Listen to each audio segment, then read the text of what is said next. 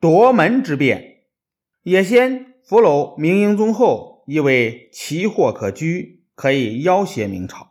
不料于谦等人拥立明英宗的弟弟朱祁钰为帝，遥尊明英宗为太上皇。野先的如意算盘落空了，明英宗变得毫无价值了。野先在北京大败后，与明朝讲和，想放他回去，但明代宗却和南宋的宋高宗一样，怕哥哥回来抢了自己的皇位，所以对这件事儿毫不热心。无论尊太后和英宗的前皇后怎么说，大臣怎么讲。他一概不听。如果把他逼急了，他就恶狠狠地说：“我本来就不想当皇帝，是当时你们硬让我当的。”众人拿他没办法，最后还是于谦劝他把明英宗接回来。明代宗最信任的就是于谦，无论于谦说什么，他都答应。这次也不例外，不过也是老大不情愿。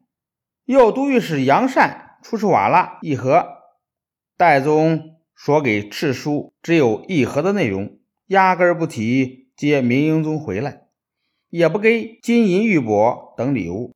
杨善无可奈何，只好变卖了自己的家产，再凭他的三寸不烂之舌，把明英宗接了回来。明英宗终于结束了他一年的囚徒生活。回到了北京，在迎接明英宗的仪式上，明代宗又和大臣们产生了分歧。明代宗主张议事从简，大臣们不同意。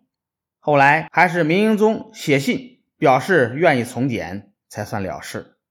兄弟两人在紫禁城东门见面后，互跪行礼，仿照唐朝安史之乱之后的唐玄宗、唐肃宗的。禅让之礼也举行了禅让。随后，明英宗被送入南宫。明英宗表示想见一见母后和妻儿，但明代宗不同意。从此，明英宗开始了长达七年的软禁生活。七年间，明英宗从未踏出南宫半步。明为太上皇，实为囚徒。明代宗派心腹大臣守卫南宫，名为保护，实为监视。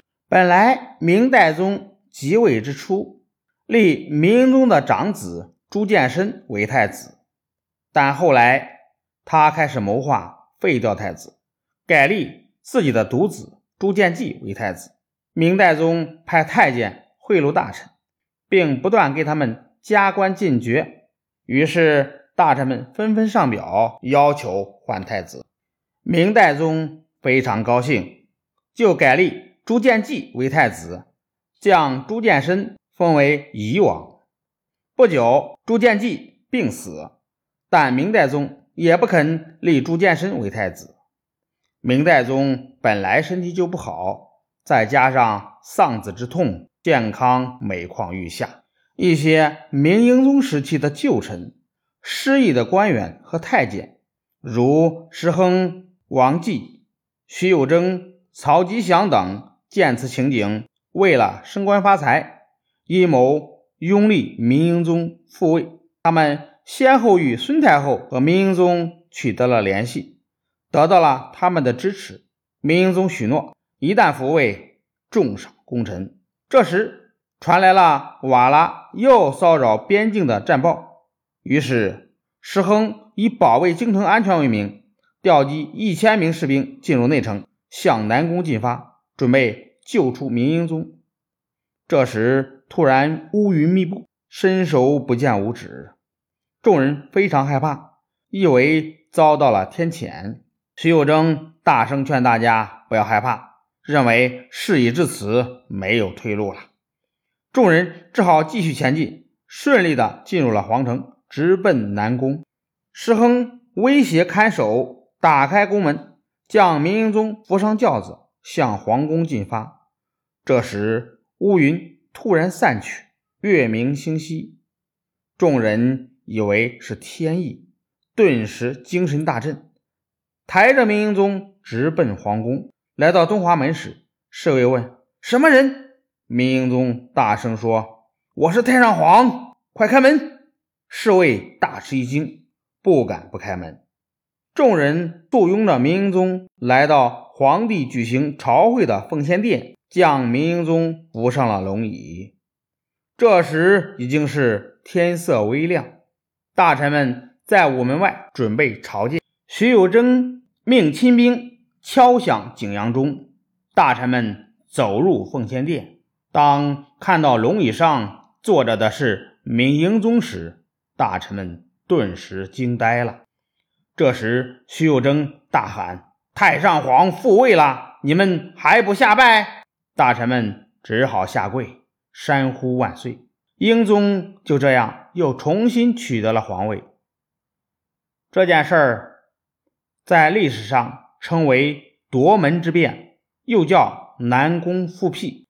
明代宗被明英宗废为成王，不久病死在西宫。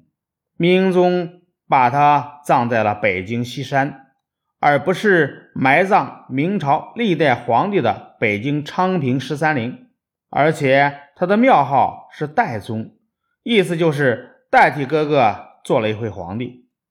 明英宗复位以后，改年号为天顺，对那些在复位中。帮助他的功臣大加封赏，石亨被封为晋国公，徐有贞升为兵部尚书，曹吉祥升为司礼监太监。他们还为自己的子侄和亲信邀功请赏，一时间受封的人达到三千多人。于谦等忠臣被杀害或者排挤，明朝的政治日益腐败。国势逐渐衰落。